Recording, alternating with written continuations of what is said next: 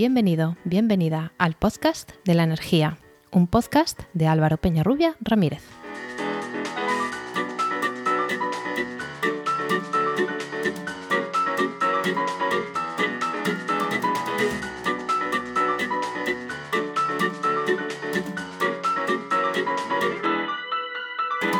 Hola, hola. Recibe la bienvenida a este capítulo 27 de El Podcast de la Energía. El Podcast de la Energía es un podcast de Podcastidae, la red de podcast de ciencia, medio ambiente y naturaleza. La electrónica de potencia es una rama de la electrónica que quizá no tengamos tan presente, no, es tan visible como, como, la electrónica ligada a telecomunicaciones, la imagen, el audio, etcétera, pero que está presente en nuestras vidas y que también es protagonista de grandes desarrollos tecnológicos de los que disfrutamos. Por otro lado, también hoy vamos a hablar de cómo es emprender desde la ingeniería y, desde la universidad. Para hablarnos de todo ello, tenemos hoy de nuevo a Pilar Molina Gaudó. Bienvenida, Pilar. Gracias, Álvaro. Bueno, pues Pilar Molina es profesora de electrónica de la Universidad de Zaragoza y a la vez también es fundadora y directora de la empresa spin-off de esta universidad, Epic Power, que se dedica a la electrónica industrial. Bueno, pues después de esta breve introducción, eh, si quieres contarnos algo tanto de ti como de la empresa. Sí, pues eh, efectivamente yo eh, soy realmente yo soy ingeniera de telecomunicación de la rama de electrónica y al principio de mi carrera eh, me dediqué a hacer eh, cuestiones de electrónica de potencia de RF, de alta frecuencia. ¿no? Pero luego a lo largo de mi carrera la parte de alta frecuencia se fue cayendo y, ahora me dedico a hacer electrónica de potencia y electrónica industrial, que bueno, sí que es verdad que cada vez va siendo de más alta frecuencia, pero no nada cercano a las telecomunicaciones. Em, a partir de ese momento em, bueno, pues eh, yo soy profesora e investigadora y como resultado de un proyecto en el que estábamos trabajando, pues surgió la oportunidad de montar una empresa eh, para hacer, en ese caso concreto, un sistema de recuperación de energía aplicado a ascensores. Y nosotros dijimos, ah, pues lo hacemos nosotros. Luego lo, lo cuento con un poco más de detalle. Sí. Así que desde hace 10 años aproximadamente soy también bueno, pues eh, directora o gestora, mejor dicho, de, la empresa Epic Power y mm, que bueno, ya lleva nueve años en actividad y luego también cuento un poco más qué, hace la empresa. Muy bien. Pues nada, empezando por la primera parte, eh, por la parte más técnica, ¿qué es la electrónica de potencia? Pues la electrónica de potencia es una parte de, la electrónica o una parte de la disciplina de la electrónica que se dedica a eh, gestionar y controlar la energía, a transformar la energía en distintos formatos, energía eléctrica, en energía eléctrica obviamente, pero en distintas eh, modalidades, básicamente. Sí, no es tanto la transmisión de información, tratamiento de señal, es más... Eh, Conversión de energía. Conversión de la energía. ¿Y qué tipo de conversión podemos tener? Bueno, pues podemos tener mayoritariamente dos tipos de conversión de, energía. normalmente, y esto es muy, creo que es interesante mencionarlo, eh, tenemos energía eh, que se distribuye y que se utiliza en alterna o energía que se distribuye y se utiliza o se genera en continua. ¿Vale? Es lo que se conoce como AC y DC. Eh, de, ahí el nombre del grupo realmente de, música. Entonces, eh, la energía en alterna o la energía que se distribuye generalmente en alterna quiere decir que hay una, una forma de onda variable, es decir, que no tenemos todos los mismos valores en los distintos instantes de tiempo.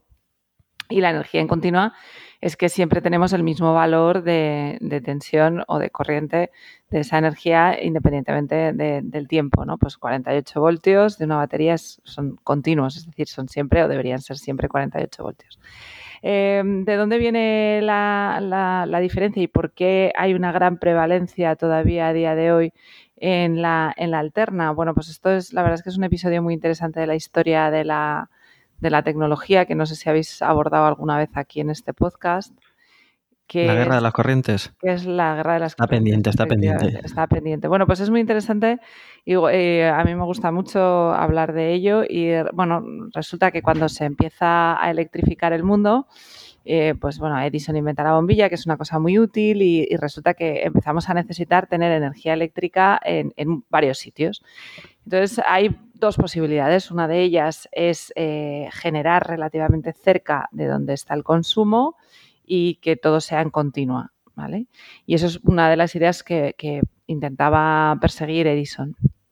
Y sin embargo, por otro lado, eh, está la posibilidad de decir, bueno, eh, si yo genero la energía en un sitio muy remoto de donde la voy a utilizar, pues tengo un problema de distribución y para poder distribuir de manera eficiente esa energía tengo que subir mucho en tensión, ¿vale? Porque si tengo tensiones muy bajas para tener eh, bastante potencia y por tanto luego energía, pues si tengo tensiones bajas necesito corrientes muy grandes y si tengo corrientes muy grandes resulta que los cables pierden mucho, ¿vale? Los cables eh, tienen grandes pérdidas.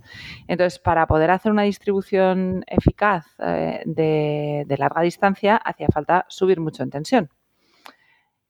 Y claro, eso en los tiempos en los cuales sucedió la Guerra de las Corrientes, que era allí por el 1880, 70, 80, esos, esos años, pues eh, no había muchas posibilidades. Entonces había eh, y se inventó por aquella época invención en la que, bueno, Tesla intervino, aunque no es exactamente lo más importante ni de lo que hizo, y, y ya había cuestiones inventadas, es el transformador. El transformador es una manera muy sencilla de subir y bajar el valor de la tensión sin que, mm, eh, sin que sea excesivamente o técnicamente excesivamente complicado. Entonces, tú generas una, una, energía eléctrica con unos valores de tensión y elevar ese valor de tensión resulta sencillo con un transformador a la vez que reducir luego ese valor de tensión a unos valores prácticos. Eh, prácticos para el uso doméstico o el uso industrial, pues eh, resulta relativamente sencillo. Es cuestión de bobinar cobre, ¿vale? Es cuestión de tener cobre y unos, y unos núcleos. Entonces, eh, Aquí todavía no, aparece la electrónica, solamente en control, en seguridad y demás, pero, pero estrictamente la conversión no hay electrónica. Efectivamente no hay, no hay control sobre esa transformación, sin más que, bueno, bueno, un transformador es parte de uno de los elementos de la electrónica de potencia, pero eh, bueno, eh, realmente no, no, es excesivamente complicado, es más física que electrónica. ¿no? Y, entonces, gracias a eso, pues, eh, y por eso también se impuso eh, en parte la distribución en alterna eh, a finales del, 1800 y porque es muy fácil subir mucho la tensión a decenas de, miles de voltios y luego bajarla a los valores habituales.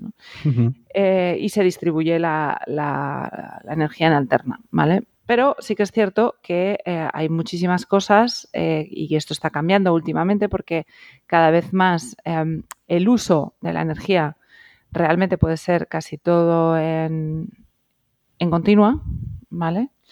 Porque, por ejemplo, pues eh, porque tenemos las fuentes de alimentación en los ordenadores, pues porque nuestros ordenadores usan continua, ¿Vale?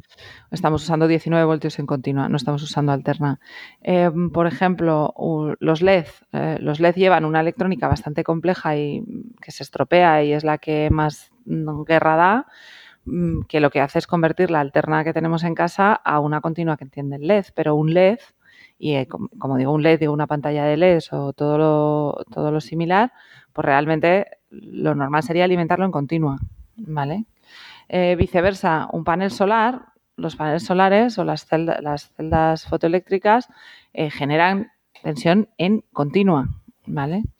Eh, y luego, pues bueno, otra serie de, elementos, pues bueno, pueden ser variables. Un, motor de alterna utiliza alterna, pero utiliza una alterna que es distinta de la alterna que viene por la red. Entonces también hay que transformarla, hay que transformar la alterna de la red a una continua y una continua a la alterna que, un motor puede entender. Si es un motor de alterna, también hay motores de continua. Eh, y por ejemplo, los aires acondicionados hoy en día, todos esos aires acondicionados que dicen que llevan inverter, pues realmente podemos sencillamente alimentarlos en continua. Ojo, aquí vamos a hacer un paréntesis que sea un poco del tema inverter, y creo que lo hemos dicho de que una vez, inverter no quiere decir que trabaja en frío en verano y en calefacción en invierno, que eso hay muchísima gente que lo piensa. Yo lo invierto y Eso me lo he encontrado muchísimo, incluso en algún profesional eh, del sector de, de la climatización, le he oído. inverter lo que, lo que acabas de decir. Es que puedo controlar la velocidad del giro, en este caso, del compresor. Entonces, dando más o menos potencia al, circuito frigorífico. Pero es eso, no es cambiar de frío a calor. Correcto. Entonces, pues para utilizar un, inverter, realmente tú eh, podrías alimentar el aire acondicionado desde continua. De hecho, una bombilla, una bombilla de las de Edison se puede alimentar exactamente igual en alterna que en continua. En ese caso no, no, hay, no hay gran diferencia. Entonces, realmente, a nivel doméstico, eh, todo, todo, prácticamente todo, es, eh, podría ser continua. Sin embargo, seguimos teniendo la distribución en, en alterna. Entonces, al final eso hace que exista un montón de transformaciones, es decir, yo genero con paneles solares, eh, convierto de continua a alterna, o genero de una celda de hidrógeno, genero en continua, lo tengo que convertir a alterna y luego otra vez en casa o donde sea en la industria también vuelvo a hacer un montón de transformaciones de alterna a continua. Entonces, bueno, allí digamos que de cara a futuro, y ahí es donde entra un poco lo que yo sé hacer y lo que nuestra empresa hace, pues nosotros hacemos eso, conversión, transformadores de continua. Lo que no pudo hacerse en 1800, a finales de 1800, pues es lo que intentamos hacer eh, ahora con electrónica de potencia. Vale, y en esta electrónica de potencia, ¿cuáles son los componentes? ¿Con qué módulos vamos formando esos conversores de, continua o los rectificadores, que es lo que has dicho, los que pasan de alterna a continua para toda la electrónica que tenemos doméstica? ¿O los inversores, que son los que nombrabas para una planta fotovoltaica pasar de continua o alterna? ¿Con qué piececitas, con qué componentes hacemos la electrónica de potencia? Sí, básicamente la, electrónica de potencia, eh, digamos que tiene componentes pasivos, eh, que son eh, condensadores, resistencias y bobinas, pero sobre todo condensadores y inductancias. Y dentro de las inductancias también transformadores, ¿no? Lo que, lo que he comentado. Los transformadores lo que hacen es convertir energía eléctrica en flujo magnético y el flujo magnético lo vuelven a convertir a energía eléctrica, ¿vale? Y en ese proceso pues se pueden hacer distintas transformaciones. Eso es un, transformador. Em, una bobina sirve para almacenar energía en formato de flujo magnético y un condensador pues almacena energía como carga eléctrica, ¿vale? Esos son los distintos elementos. Y luego tenemos las resistencias, que las resistencias no almacenan energía, únicamente disipan energía, que a veces parece una tontería, pero a veces obviamente también son necesarias. Esos son los componentes pasivos, eso es lo que se llama componentes pasivos. Y luego, por otro lado, tenemos eh, componentes semiconductores. Los componentes semiconductores se dividen en dos grandes partes, ¿vale? Los, eh, eh, semiconductores no activos, como son los diodos, que es el elemento básico que permite rectificar, ¿vale? Un diodo, bueno, pues el diodo, los primeros diodos se inventan los diodos de, vacío, como un tubo de vacío, a consecuencia del invento de la, de la bombilla. Y, el, eh, lo, inventa Fleming, un, señor llamado Fleming, como de la penicilina, pero con dos M, si no recuerdo mal, que, lo que permite es eh, decir que al principio, ahora, ahora se hacen con componentes semiconductores, pero al principio se hacían con válvulas de vacío. esto, perdona, perdona, interrumpa, que si alguien ha oído hablar de electrónica de válvulas o... Eh, esto es aparentemente es como una bombillita. A veces cuando vemos eh, películas, alguna imagen de, electrónica antigua, alguna radio, una, algún radiotransmisor, son como unas pequeñas bombillitas. O sea, lo que ahora sería el tamaño de una bombilla, lo que antes era tenía ese tamaño, ahora integrados decenas de millones en el chip de... no, no, tengo el orden de magnitud, pero varios decenas de millones integrados en tu móvil. Pues antes era una pequeña bombillita. Eso es lo que estamos hablando. Exacto, y además el, invento del, diodo de vacío, que es el, primer invento de diodo, eh, se consigue pues a raíz de una especie de fallo que daban las, las bombillas de, Edison que tenían un vacío dentro. ¿no? Eh, bueno, el caso es que eh, lo que permite el diodo es hacer una cosa que es pasar de una alterna que no tiene tensión media, que no tiene un valor medio, permite pasar a una, tensión que sí que tiene un valor medio. ¿vale? Antes el valor medio era cero porque la parte de alterna que iba por arriba y iba por abajo del cero es la misma, entonces no tienes valor medio, pero con un diodo sí que puedes tener un cierto valor medio de, de, tensión o de, corriente. Y gracias a eso, pues bueno, podemos empezar a hacer el primer paso o el paso más sencillo de pasar de una señal de alterna a una señal de continua, al menos el primer paso, ¿vale? Y esa es la base de funcionamiento y de la utilización de los diodos en, electrónica de potencia básica. Luego lo que se usa también, pues se usan distintos tipos de transistores, ¿vale? Eh, que transistor no es una radio, ¿eh? esto. Entiendo que para la audiencia. el, transistor, el transistor es un componente que, es semiconductor hoy en día, que en tiempos era una válvula de vacío también, pero hoy en día son semiconductores, eh, pues distinto tipo de, elementos semiconductores, y al final, bueno, permiten hacer eh, un control de la corriente que tenemos en, un punto, ¿vale? Es decir, una corriente pequeña o una tensión pequeñita puede controlar una corriente grande o una tensión grande, ¿vale? Entonces aquí empieza ya un poco la, política de, control o, de regulación. Es decir, a base de una señal que va a ser una señal de control, que eso es algo también siempre importante en la electrónica de potencia, luego, luego lo comento, pues a partir de una cierta señal de control tú puedes gestionar una, una corriente o una tensión. Y eso es el transistor. Realmente el transistor se inventa en el año 48, eh, no se empieza a utilizar hasta más tarde como elemento de electrónica de potencia hasta los años 60. Realmente los primeros transistores se usaron, pues, pues efectivamente, ¿no? Para, hacer cosas como, como la radio a transistor que se inventa por Raytheon a principios de los años 50, relativamente rápido desde el invento del, transistor. Bueno, el caso es que se usan mucho transistores en electrónica de potencia y al principio no se usaban los diodos y los transistores eh, como se usan hoy en día. Eh, hoy en día mayoritariamente los transistores se usan en un sistema o en un modo que se llama conmutación, ¿vale? Que es, eh, y los diodos también, que es ahora funciono, ahora no funciono, ¿vale? Como interruptor. Si no hay una parte lineal proporcional. Sí, no hay una parte de ese control que yo decía de, bueno, con una señal pequeña yo estoy controlando como el paso de un grifo, ¿no? No. Ahora los transistores se usan o pasas o no pasas, ¿vale? Pasa energía o no pasa energía. Pasa energía, hay, hay, hay, hay corriente o hay tensión. Hay corriente o hay tensión. Solo hay simultáneamente una de las dos cosas a la vez. ¿Por qué? Porque si tenemos en un dispositivo, en un transistor, simultáneamente tensión y corriente, tenemos pérdidas. Y claro, la electrónica de potencia se basa en hacer las cosas eh, pues lo más eficientemente posible. Es decir, tú transformas energía tratando de no perder energía. Eh, si pierdes energía, la sueles perder en forma de calor, se te calienta todo el sistema, tienes que enfriarlo. Eh, a veces enfriar ciertos sistemas es complicado y, lo que te conviene es hacerlo de la forma más eficiente posible. En electrónica de potencia se hablan de eficiencias del 98% y de este orden de magnitud, es decir, solamente perdemos un 2% de las transformaciones en calor o menos a ser posible. Entonces, claro, por eso nos interesa que los transistores o los elementos semiconductores no tengan simultáneamente tensión y corriente, porque si tienes simultáneamente tensión y corriente, tienes pérdidas.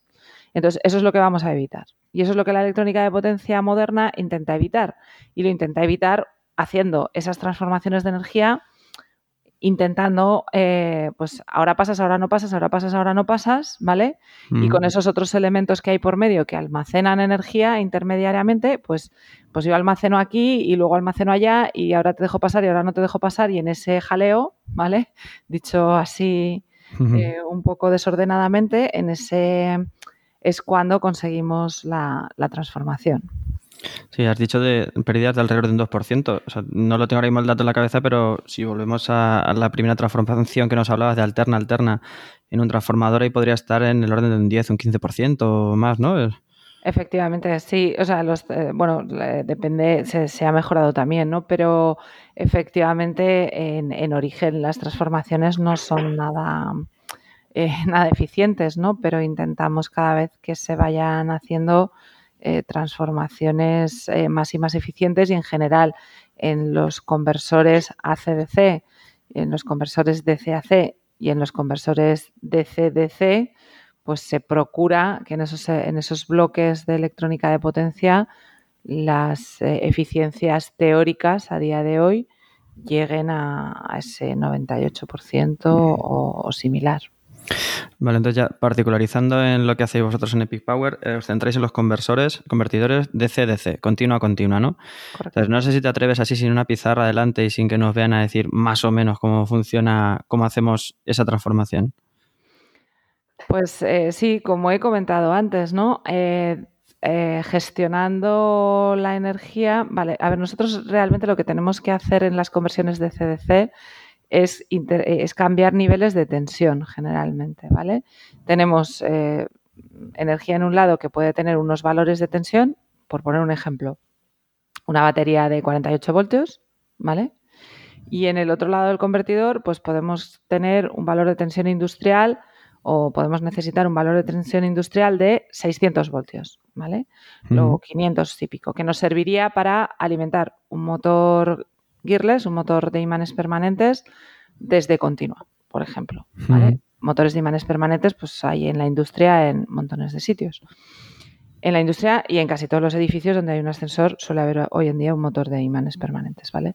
Entonces, eh, bueno, nos interesa por un motivo el que sea intercambiar eh, energía que está a 48 voltios eh, a energía que está a 600 voltios y, necesitamos hacer esa transformación. Entonces, allí, bueno, pues eh, eso sería una etapa relativamente sencilla, por ejemplo, que hay distintas maneras de hacerlo y distintos inventores de, hacerlo. Por ejemplo, pues eso sería un boost converter, se llama boost converter, por ejemplo, porque eleva la tensión. Y entonces, eh, bueno, pues hay una serie de elementos intermedios de almacén de energía, condensadores, inductancias y otros elementos que controlan cuando intercambio eh, valores entre unos y otros y de esa manera consigo transformar eh, la energía, o sea, entre los 48 voltios y los 600 que, voy a tener al otro lado, ¿vale? Mm. Obviamente, eh, la potencia va a ser la misma, ¿vale? Excepto lo que pierda por el camino, pero la potencia de entrada y la potencia de salida va a ser la misma. Es decir, tensión por corriente a la entrada tiene que ser igual a tensión por corriente a la salida. Estamos hablando de continua. Mm. Te, decía sin pizarra porque a mí la, la electrónica potencia, cuando la estudié, cuando la estudié hace ya un tiempo, me gustó bastante, pero me costó un poco entenderla viendo el esquema eléctrico. A ver, corto aquí, abro aquí, se almacena en el condensador, entonces descarga por aquí, pero aquí el diodo está... Entonces, que es, un poco complejo el, ver por dónde fluye la, energía en cada momento y, ya te dibujas la onda y dices, ah, ya lo veo, ya veo cuál es el resultado. Pero bueno, a ver, una vez que tenemos ya más o menos descrito para qué es esto, ¿qué aplicaciones reales, qué aplicaciones industriales, ya, ya he nombrado algunas, tienen estos convertidores de CDC?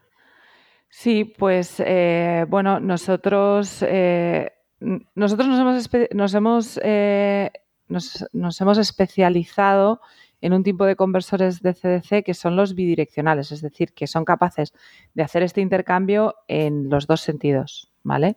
Y intercambio, de, por ejemplo, de 48 a 600 voltios y de 600 a 48.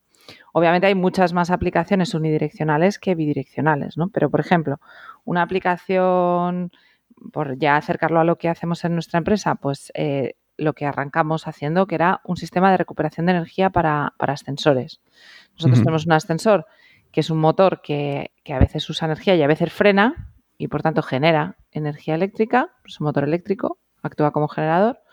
Y entonces eh, queríamos recuperar esa energía. Entonces cogemos la energía que genera el motor, la almacenamos. En ese caso la almacenábamos en unos elementos que no es una batería, que se llama supercondensadores. Y mm, que era lo que llevaban los Fórmula 1 hace años, el KERS de la Fórmula 1 iba por ahí. ¿Vale? Que es el supercondensador es un nombre que ya choca, pero KERS ya meterle siglas y así ya ya mola más, ¿no? Sí, sí. Efectivamente. Bueno, entonces eh, lo metíamos en supercondensadores y de los supercondensadores, cuando el motor lo necesitaba, sacábamos la energía y la volvíamos otra vez a valores del, motor industrial. ¿Vale? Entonces esa fue una de las primeras aplicaciones que nosotros, que nosotros hicimos. Algo similar eh, o parecido estamos haciendo con baterías, es decir, poder alimentar motores industriales desde baterías de baja tensión y poder cargar esas baterías cuando el motor frena por ejemplo, ha habido una aplicación divertida que, hicimos hace tiempo que es para poder convertir un velero a híbrido. Te sobra vela, ¿vale? y entonces con la vela que te sobra mueves un motor eléctrico, ese motor eléctrico carga las baterías y luego puedes usar la carga que tienes esas baterías para con el mismo motor entrar a puerto sin, necesidad de diésel, ¿no? sino simplemente eh, pues con, la energía eléctrica. Y eso con el mismo sistema, para cargar y para descargar. Sí, un, un, sistema que servía pues entre 600 y 48 voltios. Teníamos baterías de 48 voltios para almacenar en el barco y, tal. Bueno, una aplicación eh, que hoy en día pues está bastante de moda, el tema del hidrógeno. En el hidrógeno, eh, los electrolizadores de hidrógeno realmente funcionan con continua. Eh, entonces, bueno, y los paneles solares generan continua. Entonces, ¿por qué no generar hidrógeno directamente desde los paneles solares? Pues eh, eso es otra de las aplicaciones. En ese caso es unidireccional, la energía únicamente va del panel solar al electrolizador, ¿vale? Pero el panel solar genera en unos valores de continua y el electrolizador pues necesita otros, ¿vale? Y entre medias tienes que poder controlar un poco el flujo de, la energía. otras aplicaciones, pues viceversa, ¿no? De fuel cells o de celdas de, combustible, eh, que puede ser hidrógeno, pueden ser otros, metano u otros, pues también sales en continua. Realmente lo que genera ese sistema es una tensión en continua.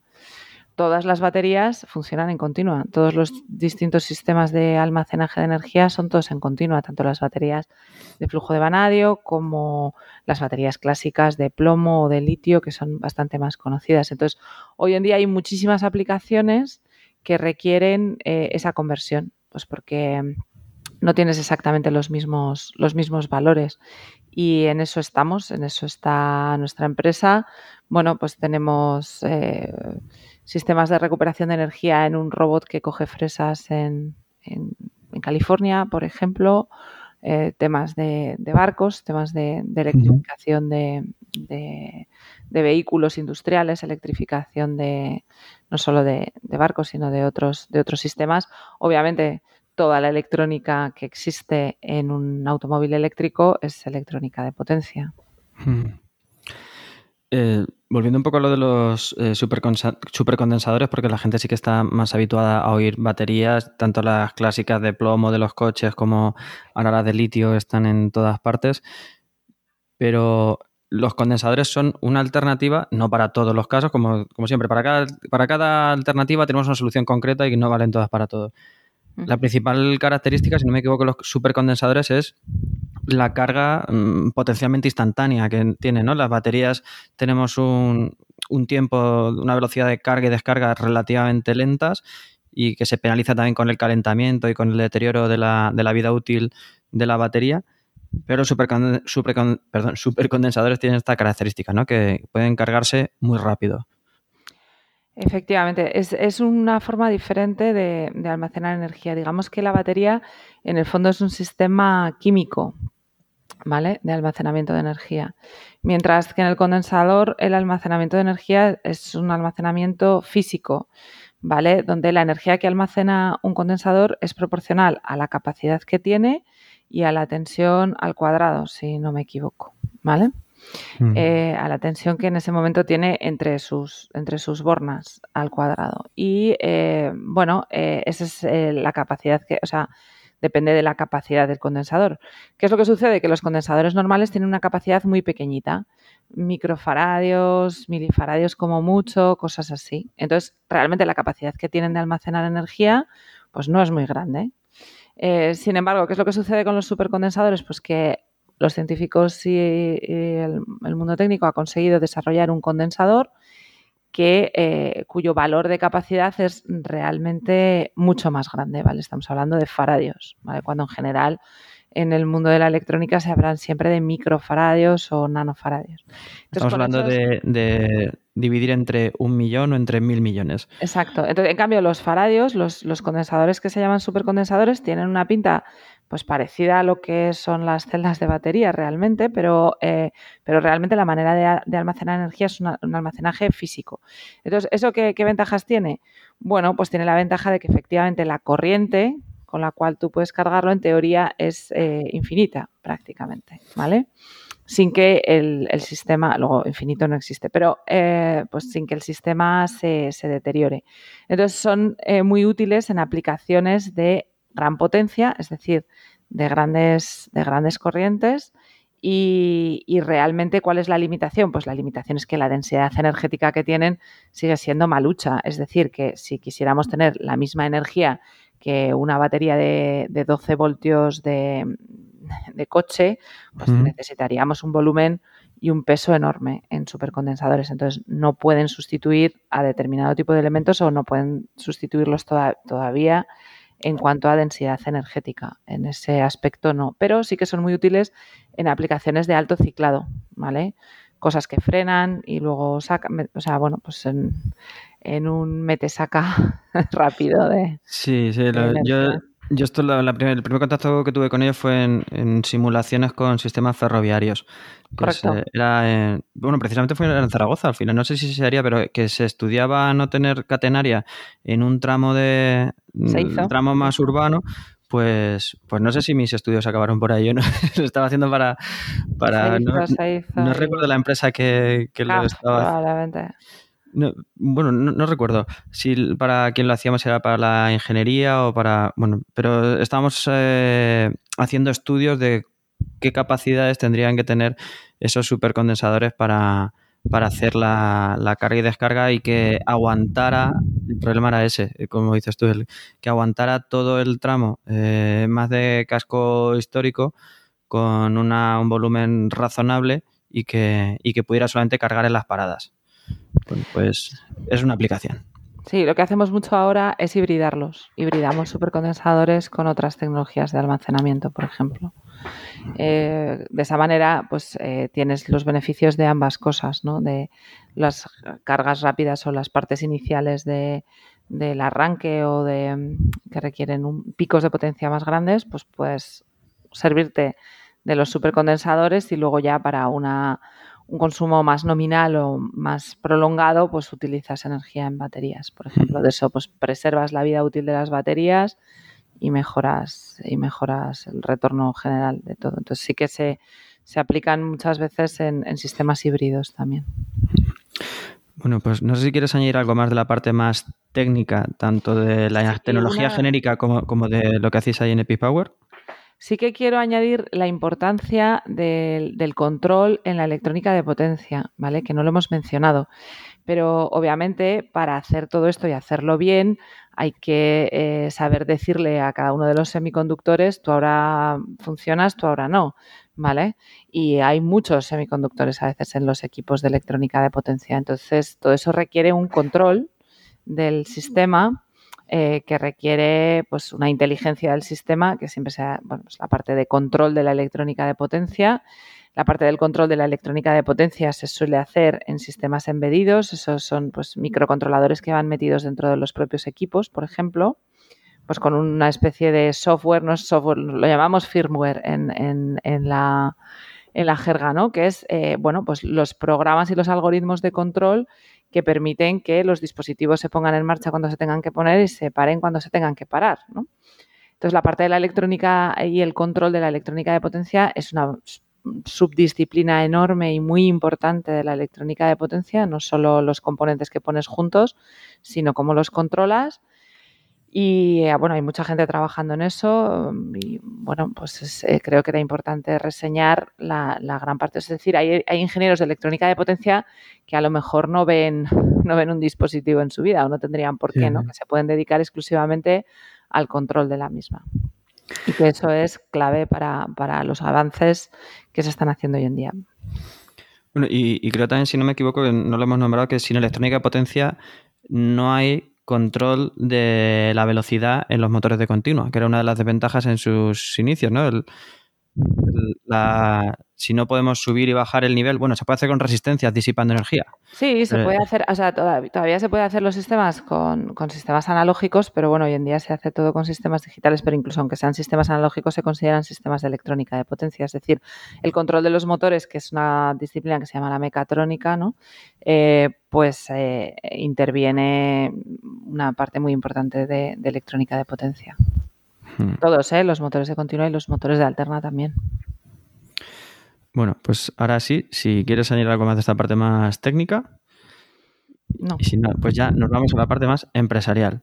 Vale. Eh, a mí me llamó, me, llamó la atención, como te comentaba, que un perfil de ingeniería y de universidad cambiase a otro de gestión y empresa privada. Entonces vamos a ir desgranando más o menos cómo fue eso.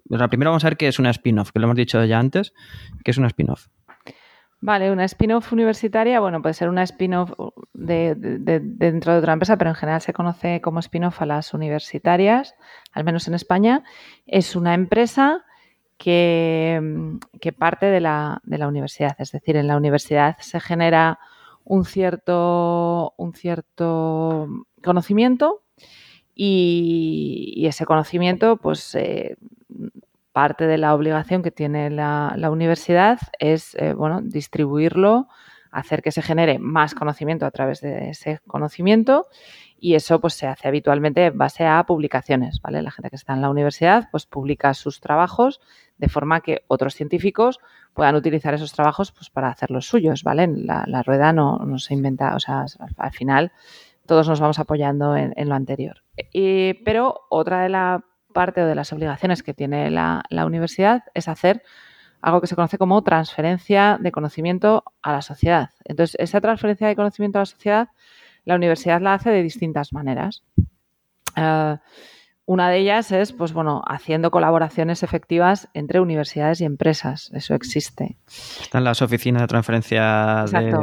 todas las universidades tienen las OTRIs. Eh, OTRI, eh, que es Oficina de Transferencia eh, de, la información. la verdad es que Pero bueno, que se, trata esto de transferir el conocimiento. de transferir el conocimiento de que se genera en la universidad y que bueno, que no se quede en un cajón o, que se pueda utilizar, ¿no? Eh, y otra de los vehículos que tienen las, las universidades para transferir el conocimiento a la sociedad es generar empresas spin-off. Eso es una de las cosas que hicimos nosotros.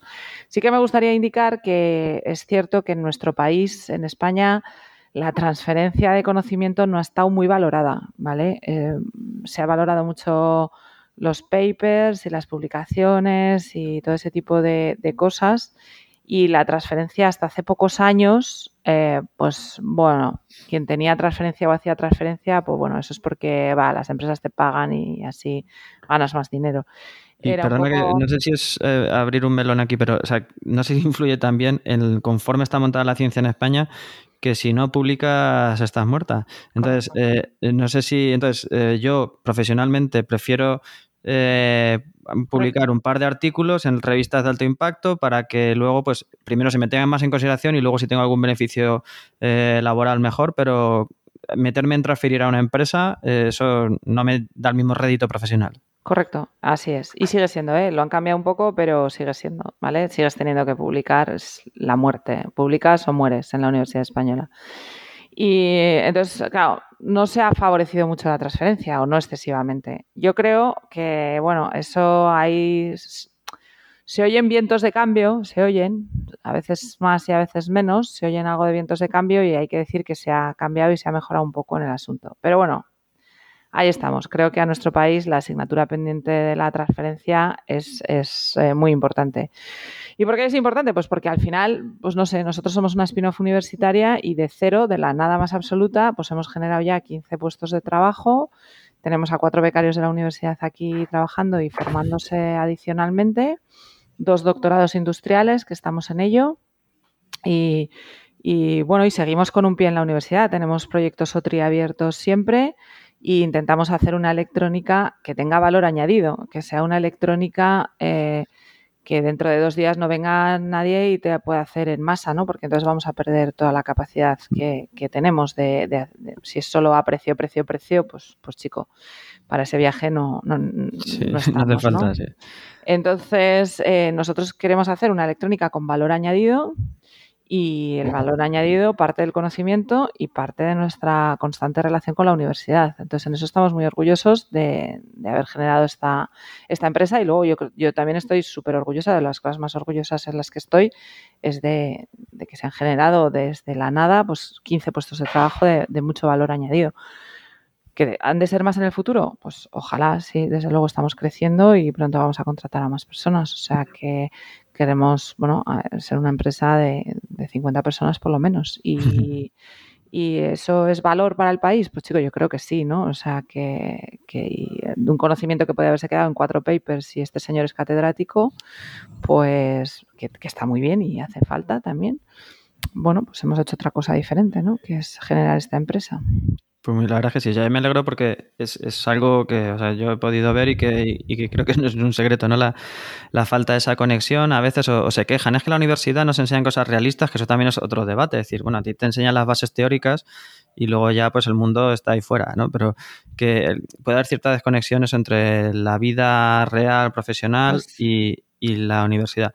Es curioso que eh, lo digas y me hace gracia porque yo desde que estoy y trabajo en Epic Power también, que siempre digo que es mi hobby, pero bueno, eh, desde que trabajo en Epic Power y como sigo dando clase, los últimos cuatro años, a pesar de mi duplicidad y tal, he conseguido una valoración docente como positiva destacada, que quiere decir que bueno, mis alumnos me valoran un poquito por encima de lo del, positivo normal, ¿no?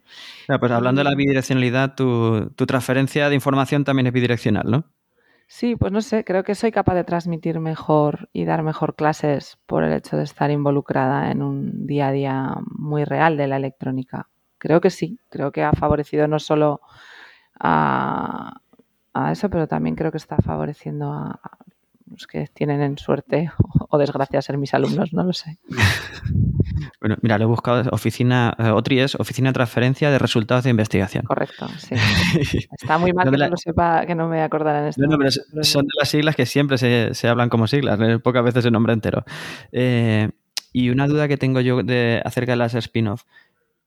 ¿Cómo es la relación con la empresa? ¿La empresa tiene una participación accionarial o pone medios, pone recursos humanos? ¿Cómo es esa relación? Sí, hay, dos, vías, ¿no? La de que em, la, universidad participa en el capital social de la empresa, ¿vale? Y eso tiene una serie de ventajas e inconvenientes.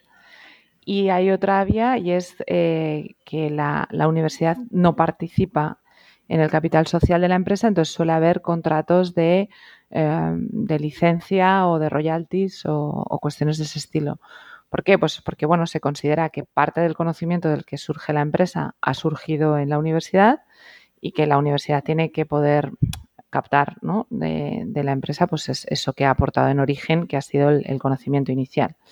Entonces, en nuestro caso tenemos un contrato de licencia de know-how con la universidad y es lo que, bueno, eh, muchas spin-off tienen otros spin-off sí que la propia universidad participa en el capital social de la empresa y eso ya digo tiene una serie de implicaciones legales y de, y de beneficios también. Imagino ser más fárragos en la gestión. Sí, depende un poco de los pactos que se propongan y tal. Eso ahí ya, bueno, ahí podríamos para dar para otros siete, ocho podcasts, pero no. Bueno, pues hablarnos un poco de esa transformación que decías de los, de los perfiles. ¿Cómo la has vivido tú? Porque no eres la CTO, o sea, no eres la, una directora técnica de, producción o de desarrollo de la empresa, es la CEO, es la como directora general ¿no? de, la empresa. Entonces, de perfil de ingeniera a gestión, ¿cómo lo has llevado? Eh, pues, eh, pues bueno, altos y bajos. O sea, divertido, siempre ha sido divertido. Aprender es siempre divertido, entonces se aprende mucho, ¿no? Siempre tenemos muchas anécdotas de, de, cosas que te van pasando ¿no? en el camino. Y yo me acuerdo, la, la, primera de las anécdotas es que me fui con un compañero también de la universidad, con Stanis, nos fuimos a vender, ¿no? Y nos fuimos a... No había, o sea, un profesor universitario no, no ha vendido una escoba en su vida, ¿vale? No sabíamos vender nada, ¿no? Y nos fuimos a una empresa de ascensores en Barcelona que era pues, una empresa de ascensores. Bueno, el sector del ascensor es un sector peculiar, ¿no? Pero uf, es durillo en ciertos aspectos, ¿no? Es como muy tradicional y tal. Y nos fuimos a, a, una empresa pequeña, además, ¿no? Esas de toda la vida de Dios a vender. Bueno, yo creo que cometimos absolutamente todos los errores, o sea, nos tenían que haber grabado para, una formación futura en una escuela de, de, comercial o de, ventas, ¿no? Porque hicimos todo lo que no hay que hacer. O sea, lo hicimos fatal, ¿no? no dimos pie con bolo. Por supuesto, no les vendimos. Entonces, bueno, pues yo creo que eh, hay, un camino muy largo por, recorrer. Sobre todo el primero es el camino, más que el de la gestión, que al final la gestión es sentido común, sobre todo es las, las ventas, por ejemplo, ¿no? O sea, mm. nosotros aprender a vender nos, nos costó. Luego aprender de finanzas también es importante, ¿no? Las finanzas, todo el mundo habla del emprendimiento, oh, qué bien, eres emprendedora y tal. Y digo yo, escucha, yo no soy emprendedora. Yo soy empresaria de polígono de provincias, ¿vale? O sea, emprendedora, bueno, también, ¿no? Pero eso es como, pues igual que uno es simpático, pues es emprendedor, ¿no? Eh, es un poco como, va como en el carácter, ¿no? Sí. Pero, pero yo, yo no soy emprendedora, yo soy empresaria de polígono de provincias, siempre lo digo. Y eso es duro, ¿no? Eso es duro porque eso tiene unas implicaciones financieras eh, curiosas que hay que saber manejar. Y bueno, allí eso sí que también ha sido, ha sido un reto. ¿Y qué te llevó a dejar esa, bueno, iba a decir comodidad, no sé, tampoco comodidad, pero eh, de recibir ahí una nómina y dar tus clases con, de, la mejor manera posible a decir, voy a complicarme un poco la vida con esto?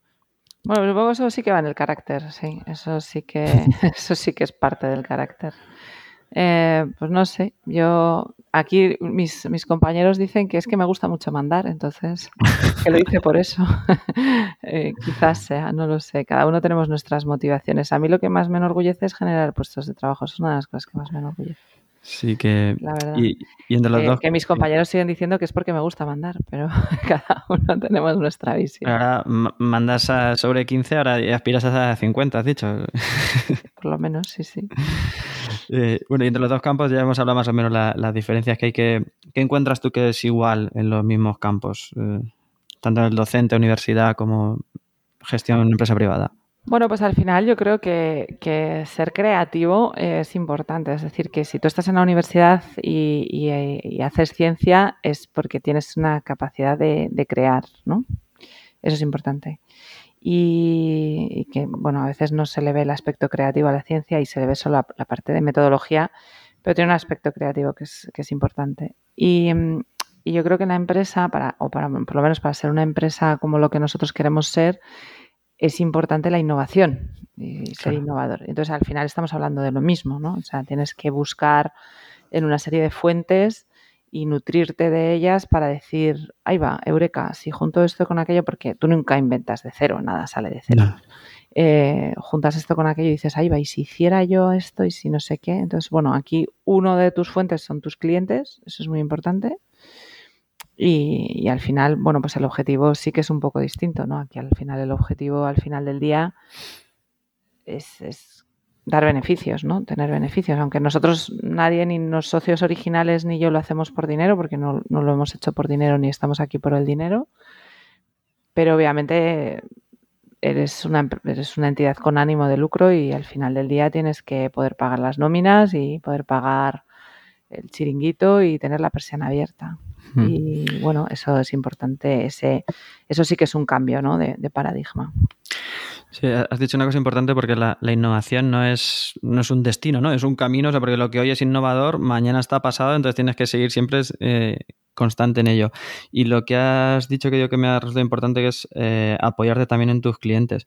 Que una de las ventajas que tiene una empresa pequeña como la vuestra es, esa cercanía, ¿no? Entonces no sé hasta qué grado también hacéis personalización o en base a un problema particular de un cliente, pues ya establecéis un servicio, un, producto que puede generalizarse, pero que esa comunicación tan directa os dé para, para incorporarlos como un departamento de, escucha, ¿no? de decir, por aquí tenemos que ir.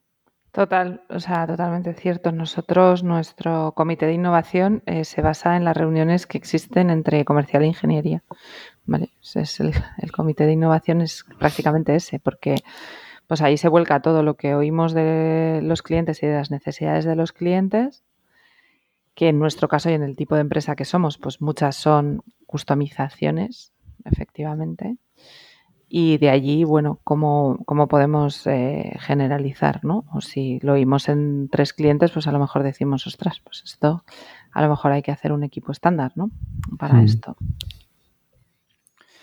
Bueno, ya por un poco cerrando ahí, ¿cuáles son las mayores dificultades que, te has encontrado en el camino, que ya más o menos has dejado caer alguna? Pues eso sí, la reconversión de profesor universitario a vendedor, porque eso es la pieza, la primera pieza clave, porque sin, sin la primera cifra del son las ventas, no, no tienes una empresa, tienes otra cosa. Sí, sí, además yo he conocido empresas con grandísimos productos, con grandísimos servicios, pero que no han sido capaces de vender. Lo primero que tienes que aprender es a vender, eso es lo, lo más importante. Eh, y, y, eso sí que sí que ha sido un reto, un reto el reto, yo creo que el reto más, más grande que hemos tenido. También luego hemos ido incorporando perfiles que eran más adecuados y más afines y con más formación orientada a ventas. Además es que la venta en general yo creo que está como un poco denostada, ¿no? Es que, tú qué eres, yo soy vendedor, yo soy, o yo soy comercial, todavía peor, ¿no? Parece que suena mal, ¿no? Y al final es clave, ¿no? Es clave. Y las empresas que somos empresas B2B o business to business, pues es que, son, que somos la mayoría de las empresas. O sea, la mayoría de las empresas no venden Danone o Heineken, venden cosas a otras empresas.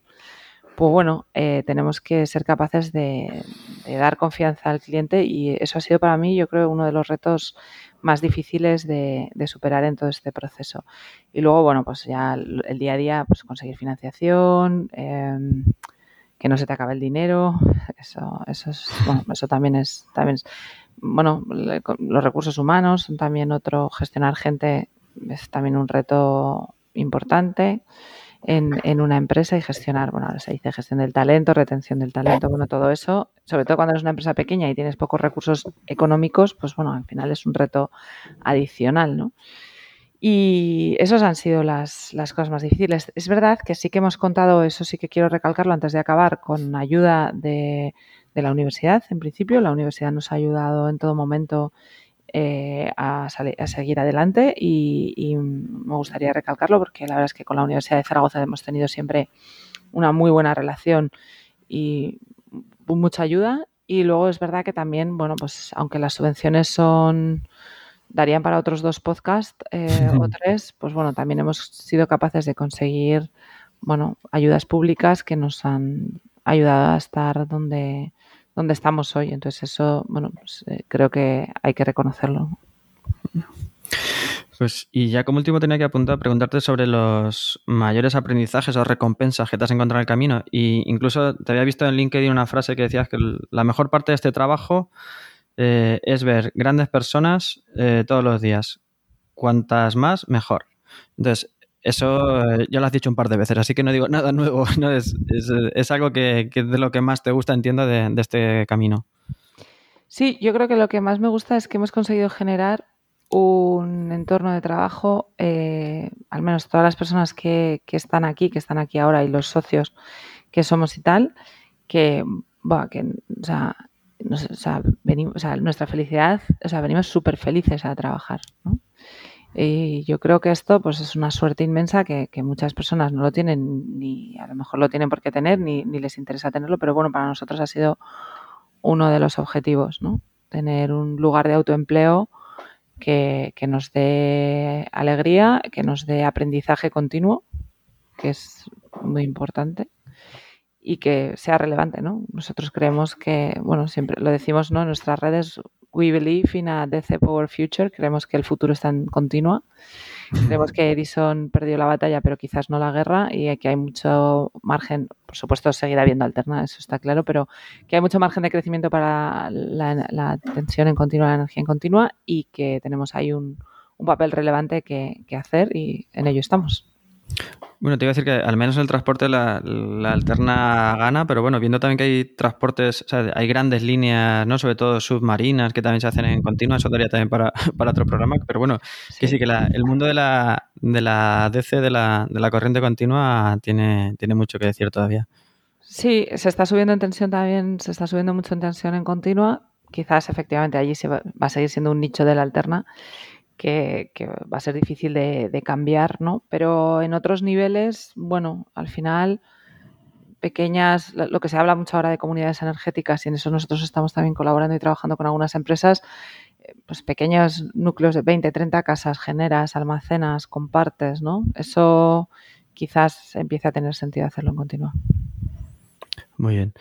Pues nada, no sé si tanto en la primera parte técnica como ahora en la más empresarial y desarrollo de la empresa, si quieres añadir algo más o hacer énfasis en algo de lo que ya has dicho. Sí, que, sí, que lo, más importante para llegar hasta aquí ha sido el, equipo, ¿vale? Que si no hubiera sido un equipo amplio de personas comprometidas, eh, no, bueno, crear una empresa productiva desde cero en España, por mucho que partíamos del conocimiento, hubiera sido imposible, ¿vale? Hay que tener en cuenta que nosotros industrializamos, es decir, nosotros producimos equipos, no solo hacemos ingeniería o no solo damos servicios, sino que sacamos equipos por la puerta, que como yo siempre digo, desalojan agua en la bañera, es decir, si los metes en una bañera, malo para el equipo, pero desaloja agua, ¿vale? Eh, y, y que, que, bueno, que si no hubiera sido por el equipo alrededor, el equipo de Big Power, hubiera sido el equipo humano, hubiera sido imposible conseguirlo. Así que si alguien se dispone a emprender, sobre todo que busque gente, que busque equipo.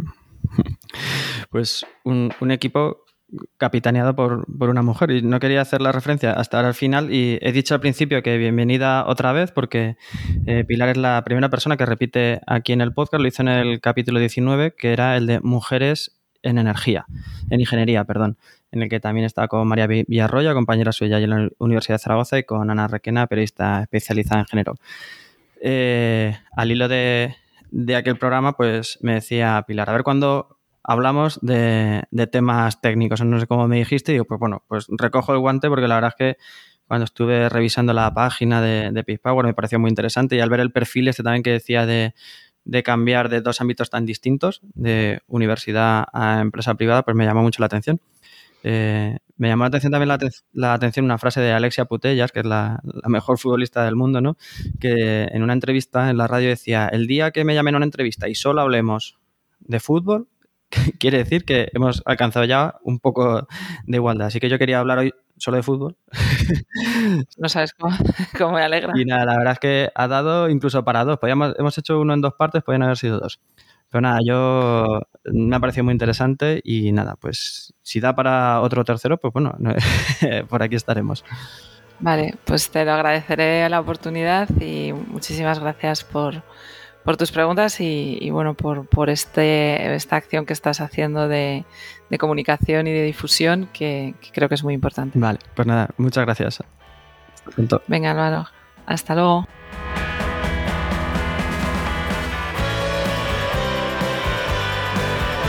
Y hasta aquí este capítulo 27 del podcast de la energía. Si te ha gustado, te sugiero que te suscribas. Si crees que a más personas les puede resultar interesante, me ayudaría mucho que lo compartieras. Y si lo que quieres es hacer una sugerencia, comentario, valoración o corrección, lo puedes hacer encontrándome en mi perfil de LinkedIn, Álvaro Peñarruiz Ramírez, o en la página y redes sociales de Podcastidae, y en Twitter con el hashtag El Podcast de la Energía. Ahora sí, nada más, un placer tenerte al otro lado y te espero para el siguiente programa. Sé eficiente. Hasta pronto.